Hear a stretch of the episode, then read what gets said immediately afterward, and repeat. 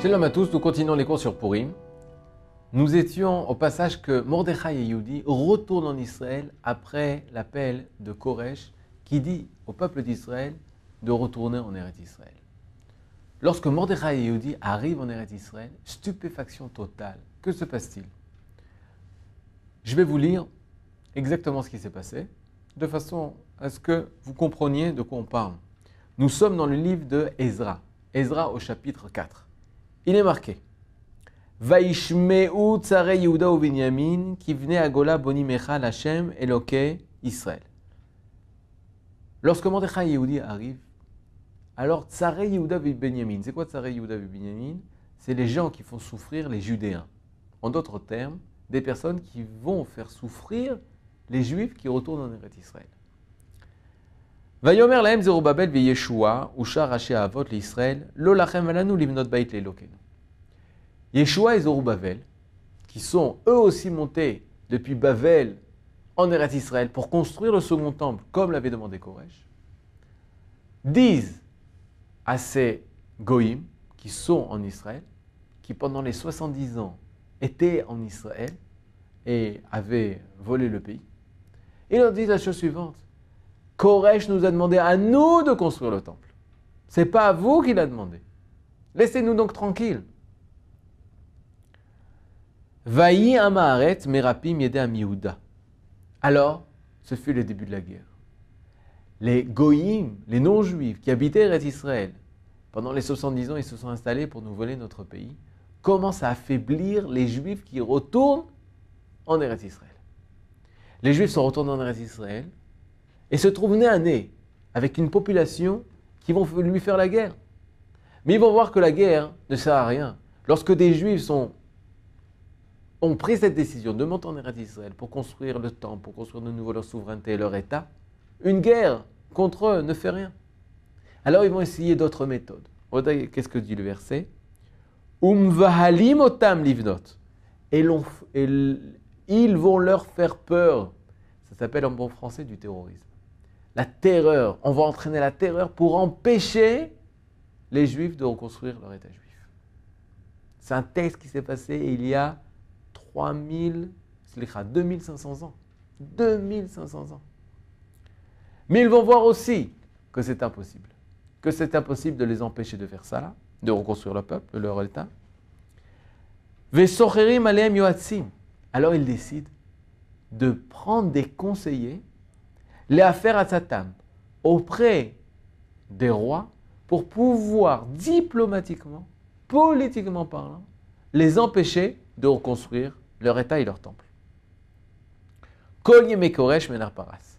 Tout le long du siège du royaume de Cyrus. Alors nous avons des goïms qui nous empêchent de reconstruire l'État d'Israël en nous faisant la guerre, mais ils voient très vite que cela ne marche pas. En nous faisant du terrorisme, ils voient très vite que cela ne marche pas. Alors ils décident par le moyen politique. Est-ce que cela va leur réussir? Alors regardez. Nous commençons le passage de la Megillah qui commence par les mots Vahi bime Achashverosh. Ce fut au temps de Achashverosh. La Gemara dira Vahi bime Achashverosh. À chaque fois que nous utilisons dans la Torah le mot, l'expression Vahi bime, ce fut au temps de, cela exprime un temps triste pour le peuple d'Israël. Pourquoi? La Gemara nous dévoilera parce qu'au temps de Achashverosh, se sont arrêtés les travaux de la construction du second temple. Vahi bime Achashverosh. La Gemara dira Achashverosh nous rappelle au niveau du son l'expression Ach Shel Rosh. Qu'est-ce que veut dire Rosh? Ach Shel Rosh, cela veut dire le frère de la tête. Qui est la tête? Les sages nous enseignent la tête, c'est Nebuchadnezzar, qui était à la tête de ce grand royaume de Babylonie. Et il est venu, il nous a détruit le temple. Lui, Nebuchadnezzar, Nabucodonosor, nous a détruit le temple. Et son frère, Arshel Roche, lui, a empêché la reconstruction du temple. Et on va comparer la méchanceté de Achashverosh à celle de Nebuchadnezzar, Nabucodonosor lui-même. Lorsque nous arrivons en Eretz Israël, à cause de la difficulté de la reconquête de notre pays, nous, pouvons nous poser une question. Mais qui nous empêche? Celui qui nous empêche, à première vue, selon la Gemara, ce n'est que Ahashverosh. Ahashverosh est le nouveau roi de Perse et lui va empêcher la construction du temple. Mais pourquoi? Peut-être aurait-il de mauvais conseillers qui lui auraient conseillé d'arrêter la construction du temple. Pour savoir quels sont ces conseillers, il faut voir la suite du passage de Ezra, où il est marqué la chose suivante. Uve malchut Achashverosh. Et c'est au temps de Achashverosh, de la royauté d'Achashverosh, Bitrilat malchuto, c'est au début de la royauté de Achashverosh, Kadvu Sitna, une lettre satanique, a été écrite Al contre les habitants de Judée et de Jérusalem. Quelle est cette lettre satanique? Cette lettre satanique est une dénonciation du projet sioniste de la reconstruction du Second Temple. Des goïms sont venus influencer politiquement, diplomatiquement Achashverosh afin d'empêcher le retour d'Israël sur sa terre. Et c'est à ce moment-là que tout se passe. Rachi, en quelques mots, va nous dévoiler tout le secret. Rachi sur la, sur la Megillah elle-même dira Aseret de Aman, qui sont donc les dix fils d'Aman. Raïti Beseder Olam, j'ai vu dans le livre qui s'appelle Seder Olam, qui vient expliquer l'ordre des, générations. Elou Ce sont eux, les dix fils d'Aman, qui ont écrit une lettre de satanisation contre les habitants de Judée et de Jérusalem. Comment chez Nehemar, Besefer Reza ou Bemalchot Arashvarot Biotron Bruto, Kadvu Sitna, le juif de Shalaim, qu'il y a eu une lettre satanique qui a été écrite contre les habitants de Judée et Samarie. Umaya Sitna, et quelle est cette lettre de dénonciation? Aoli, levatel Aoli Minagola, afin d'empêcher le retour d'Israël sur sa terre, d'empêcher les Juifs de monter en Israël. Bimekoresh, Itrilu, Livnot et Tabaït, alors qu'ils étaient en train de remonter en Israël pour construire le temple. On, nous avons un Rashi qui vient nous mettre la lumière sur les enfants de et peut-être sur Haman lui-même, et sûrement sur Haman lui-même. Haman et ses enfants, ils n'ont qu'un but, empêcher le peuple juif de retrouver son état, son état d'Israël, son état de Judée. Ces mêmes enfants d'Aman et Haman sont là à Shushan, alors que la Gemara nous dit dans Masechet Megillah qu'ils habitaient Kfar Kartsum. Kfar Kartsum, c'est un kfar, c'est un village druze dans le nord d'Israël. Aujourd'hui, c'est un village druze. À l'époque, on disait que c'était des Chomronim, c'était des Samaritains. Et Amman, en voyant les Juifs qui quittent Babel pour retourner à Jérusalem et y reconstruire le temple, décide de lui et ses enfants de partir au centre de la politique internationale, qui est le royaume de Achashverosh, et là-bas influencer de l'intérieur, de façon à pouvoir nous empêcher de revivre, de renaître, de connaître une renaissance nationale. À ce moment-là, les mots Vahib Achashverosh, de fut au temps d'Achashverosh, on comprend exactement de quoi on parle. On parle d'une situation où le peuple d'Israël, rappelé à retourner en Israël, se trouve face à face à une force du mal, Haman et ses dix enfants, qui eux sont là, dans le seul but de nous empêcher de redevenir un peuple. La, Megillah continuera dans les mots suivants.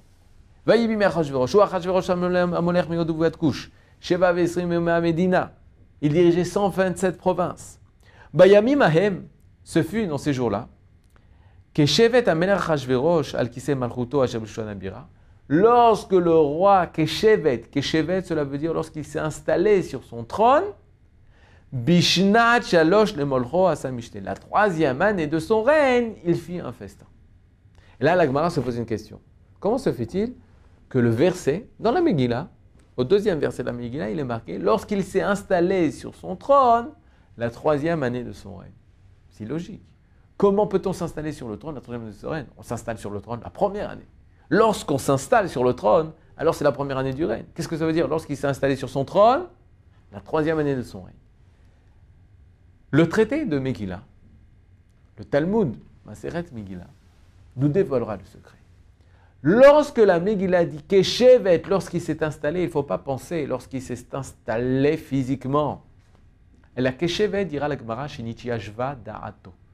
Lorsque son esprit s'est installé, lorsque l'esprit de Rajverosh fut calmé, lorsque l'esprit de Rajverosh fut apaisé. Et la Gemara se pose la question mais pourquoi devait-il devait être, être apaisé? Quels étaient les soucis de Rajverosh? La réponse de la Gemara sont très importantes au niveau de leur poids par rapport à la suite des événements de, de, Purim. La Gemara nous dit à Rajverosh n'a été rassuré qu'au bout de ces, trois ans, après le début de son règne. C'est seulement au bout de trois ans qu'il est rassuré. Rassuré de quoi? Dites-nous. La nous dit, mais c'est très simple. Achashverosh a fait le compte des 70 ans donnés par Yirmiyahu.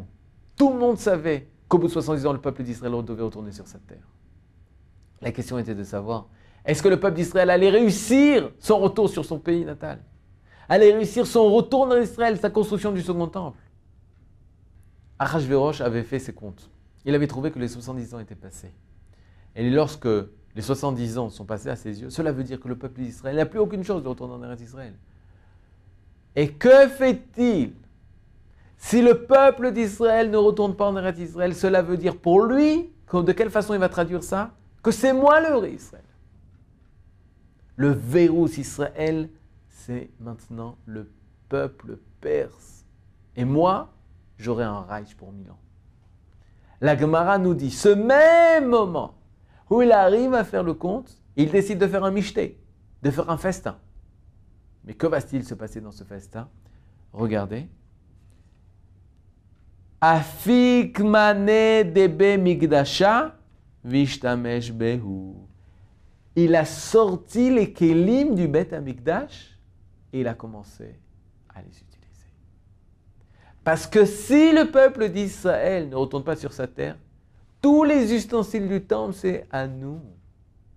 Parce que nous, nous ferons le nouveau service dans le temple d'Israël. Mais Achashverosh a peur. La peur de Achashverosh est compréhensible. Achashverosh se dit qu'à chaque moment, peut-être le peuple d'Israël fera teshuva. Et Akadosh Borou leur pardonnera. Il faut les piéger.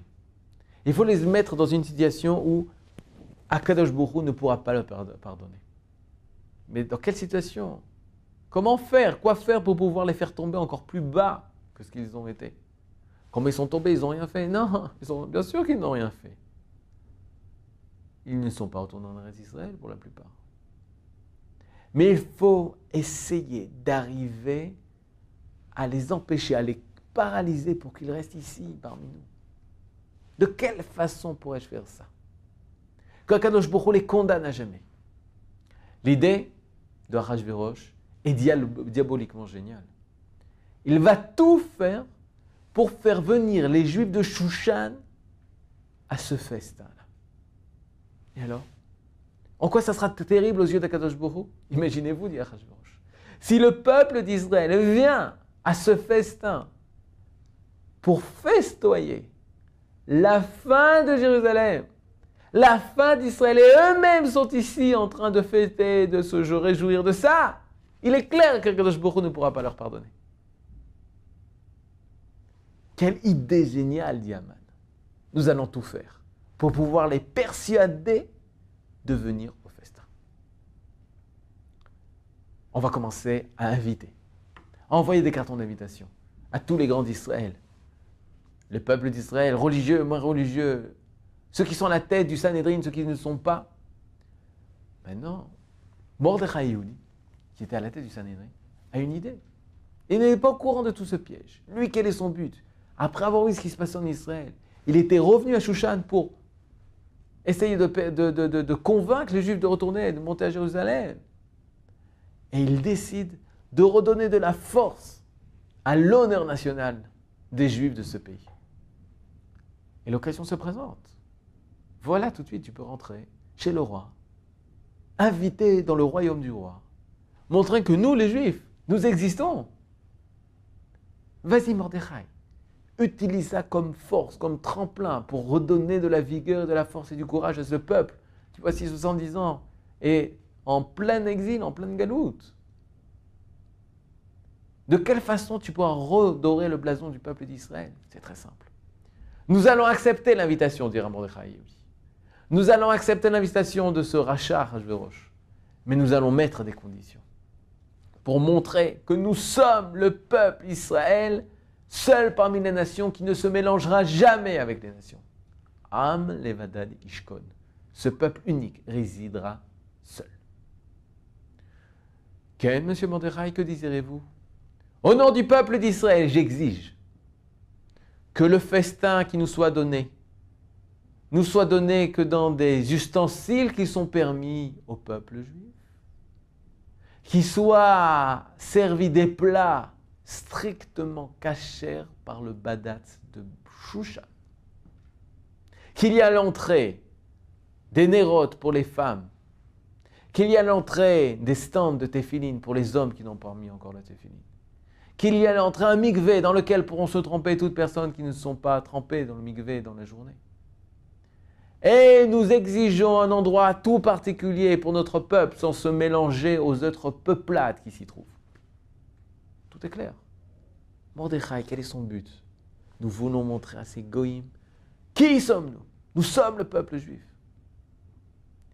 Aman Aracha, qui s'occupait aussi de la préparation de ce festin, euh, sourit. Baour qui sourit. Il est clair qu'il doit sourire. Heureux. Il dit bien sûr. Mordechai. Tout sera comme vous le désirez. Tout sera caché. Minami adrin, minami adrin. Les téphilines seront là, les stands de de, de, de, de Shabbat seront là, le migvé, tout ce que vous désirez. Vous n'entendrez pas les femmes chanter, tout ira bien comme vous le désirez. Et là, dans les rues du ghetto de Shushan, les juifs sont heureux. Nous allons montrer que nous sommes juifs ici, dans un pays étranger. Que nous gardons Torah et mitzvot dans un pays étranger. Que nous organisons des cours de Torah dans ce pays étranger. Et nous allons montrer qui est le véritable peuple d'Israël. Mordechai pour superviser toute la cache-route, décide de rentrer le premier, va au festin. Et là-bas, qu'est-ce qu'il découvre? Il voit au fond des personnes s'attrouper autour de cartons, de boîtes, de caisses entières qu'ils sortent. Et que sortent-ils de ces caisses? Les ustensiles du temple de Jérusalem. Et la mort de dit comprend. Comprend qu'il y a un piège. Comprend que cet endroit est un piège pour le peuple d'Israël. Il arrive à comprendre que Achashverosh, la fête qu'il est en train de faire, c'est pas pour célébrer sa royauté. C'est pour célébrer sa royauté éternel puisque la royauté d'Israël, Shalom, est effacée. Pourquoi? Parce que nous ne sommes pas retournés en Eretz Israël. Et il comprend que si nous participons une seule seconde de ce festin à Kadosh Borou, fera tomber sa colère sur le peuple d'Israël. Il arrive à comprendre que Achashverosh est le roi le plus heureux de tous les rois du reste du continent. Parce que ces juifs sont ici mais pas là-bas, à Jérusalem. Vous voulez une autre bête à Knesset Bien sûr, nous serons là pour vous l'apporter. Vous voulez une autre synagogue? Mais bien sûr, nous serons là pour vous aider à la construire. Il est très important que les Juifs se sentent bien ici pour pas être là-bas en train de reconstruire l'État d'Israël. Ça, c'est la vision de Roche. Ça, c'est la vision de M. Aman. Et c'est ce que comprend Mordechai Yehudi. Et Mordechai Yehudi se met à la porte du festin. Et crie au fort à tous les juifs à qui veulent l'entendre. Ne rentrez pas Ne participez pas au festin, au festin c'est un piège. Et les grands Les grands rachamim les amis de Mordechai Yehudi, ils disent Mais de quoi tu parles? C'est un kidouche, C'est une sanctification du nom d'Hachem. On va montrer à tous que nous mangeons cachère, que nous sommes différents des autres peuples. Mordechai dit non seulement c'est pas un kiddush Hachem, mais c'est le plus grand Khilou Hachem, ce peuple, nous, le peuple d'Israël qui avons été choisis par Akadosh Baruch nous participons nous-mêmes à ce festin qui a le seul but de prouver que le peuple éternel choisi par le Dieu éternel a fini sa fonction sur la terre, puisqu'il ne réalise plus le projet divin. Personne n'a entendu Mordechai dit. Ils sont tous rentrés. Ne'enu misudato shel dira la Gemara. Ils ont profité du festin de ce roi méchant. À ce moment-là, dit la Gemara, Nitraïvu sonen shel Israël klaya. C'est au même moment où le peuple d'Israël s'est rendu coupable d'extermination totale auprès d'Akadosh Mordechai dit comprend la situation spirituelle la situation terrible dans laquelle le peuple d'Israël s'est mis face à Akadosh en participant au festin. Et maintenant, il doit tout faire pour emmener et sauver le peuple d'Israël. Que va-t-il faire? Nous le saurons dans le prochain épisode. Shalom.